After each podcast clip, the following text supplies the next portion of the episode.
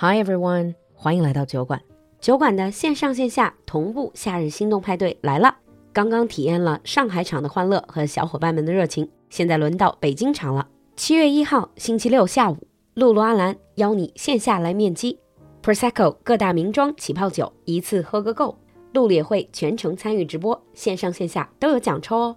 少量余票，如果你想来参加线下北京场活动，赶快联系小助手吧，微信号是 l u。L U X J G，或者关注我们的微信视频号“露露的英文小酒馆”预约直播。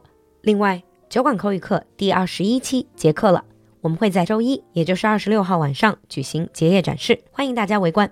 第二十三期课程也只剩下最后几个名额，六月底开课。参加结业式或者咨询课程，也请联系小助手哦。Now on with the show.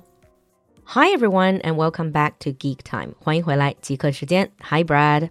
Hey, Lulu. So, what topic are we going to talk about today? I thought we'd talk about like action figures, figures, and, and models. Action figures, figures and models，就是比如说模型啊、人形或人偶、手办这一类的，是吧？嗯。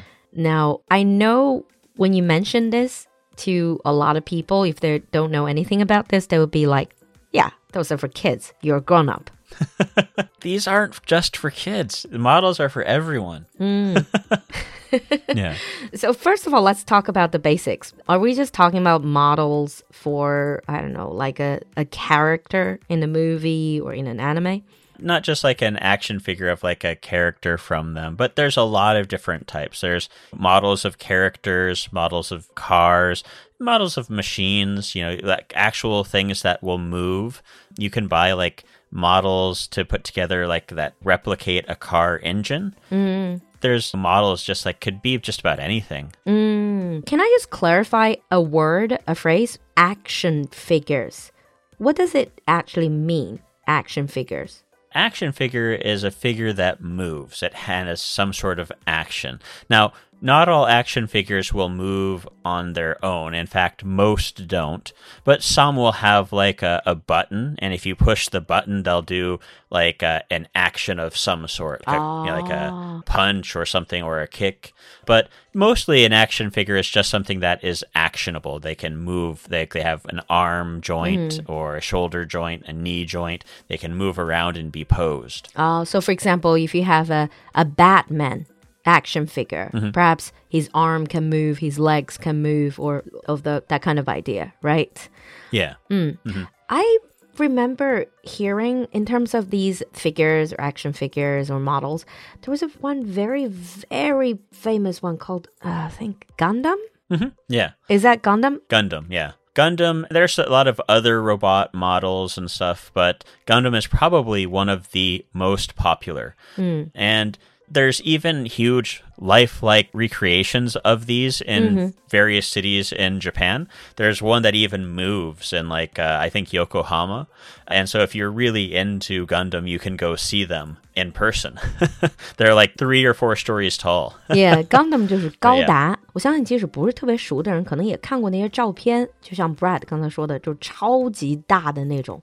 然后在室外的，在日本有几处有这样的 Gundam uh, figures. Are they still called figures if they're that tall, or are they just models? uh, yeah, a model, a mm. full size model. Mm.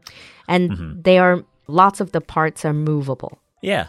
When mm-hmm. you buy a Gundam model, they have a bunch of different grades. They have like the regular grade, the high quality, the master, and the perfect.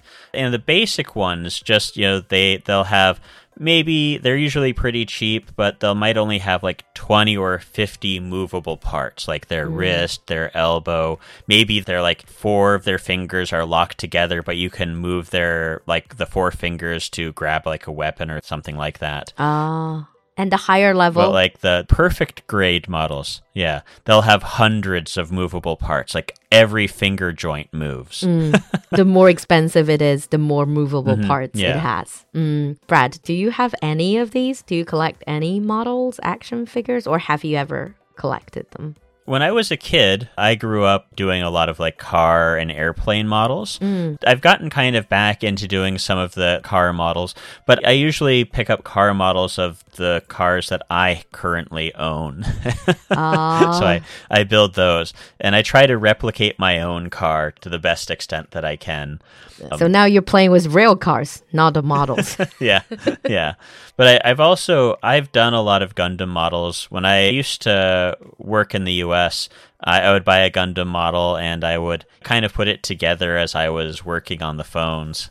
ah, I see. Yeah. I see. I haven't done a Gundam model in well over 10 years.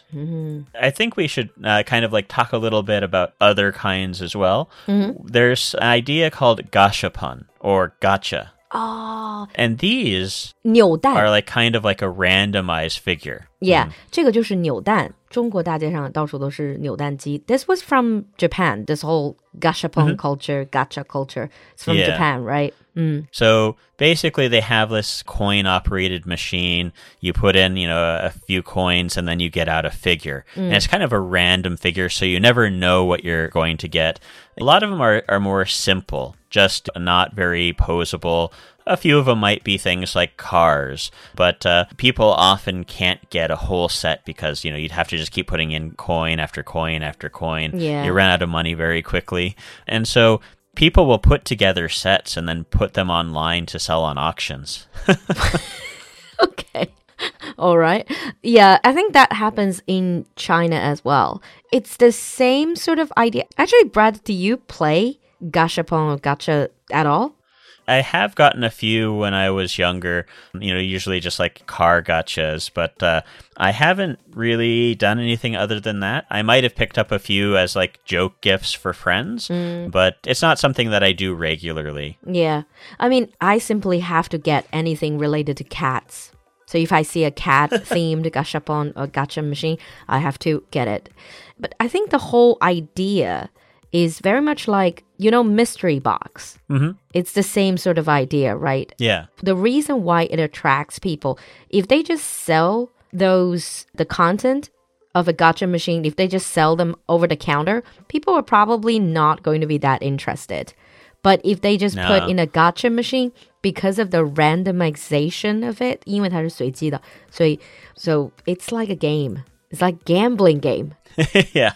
Yeah. Like you walk by it and you're just like, you have a hundred yen coin or something, you just put it in and then you, something comes out and you're like, oh, that's pretty cool. Or, ah, I don't like that one. but yeah, this is the whole idea of gacha has kind of been put into video games as well. A lot of uh, phone games have some sort of component to that as well.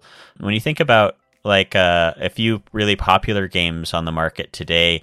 There's like Genshin Impact and Arknight, and they have this hue. I think if you're probably a younger listener of ours, you've definitely heard of or played those. I think what Brad was saying, the gacha games are literally mm -hmm. those games with 抽卡机制. It's a randomized uh, draw where you don't really you put in the money or the uh, credit, but you don't really know what you're gonna get. Yeah. Sometimes we refer to it as a loot crate. Loot crate. It's like this you get loot and then you open up the crate and whatever random items are in it are what you get. You might be looking for a particular thing and you might have to play the game several times to to get it or you might have to pay so much money to get it. It's a way to get people to play longer. So you get people to buy 3 or 4 gacha to uh to get what they're looking for Ah, I or you play the game a little bit longer to to get what you want. Yeah, a lot of people are kind of the, the industry is getting in trouble because it's kind of like a gambling system. It is exactly like a gambling system. Let's not sugarcoat it. It is exactly Yeah. the reason why it's so attractive is so appealing is because it is gambling. And because a lot of these games you have to put in real money for it It's not really like Yeah. you just randomly get the thing. And also the loot crate Brad was talking I'm not really an avid gamer, but I played enough games to know the basics. And loot crate is kind of like 如果说掉落的这个 loot box 里面可能有不同的东西，那每次是有 random 的。And that's the whole charm of the game is that you don't really know what you're gonna get. And sometimes you will get things that are really valuable, characters that are really valuable. Sometimes you don't. Yeah. Mm-hmm. So that's those are called gacha games. Of the idea of the gacha games. Mm. They're not officially called gacha games, but that's what people refer to them as kind of like as after the whole rise of gacha figures, you know, people started noticing, hey, all these games are like a gacha. And so, you know, they just started calling them gacha games. Hmm. Yeah, I think mystery box 盲盒 the whole idea mm-hmm. is very similar as well. We have something like that in in the states where you want to you can every month you can order one of these crates and the things inside of the crate are kind of random, but mm. they'll be on a theme, like a, a particular TV show or a particular game or something like that, and you'll just get all these like random things from it. Most of it people will probably think it's a bunch of junk, but people might be, "Oh, I really want this one thing, and so I'm going to order one of the loot crates. Hopefully I get it." yeah, yeah, it is. It is gambling. No wonder mm-hmm. some people are against it.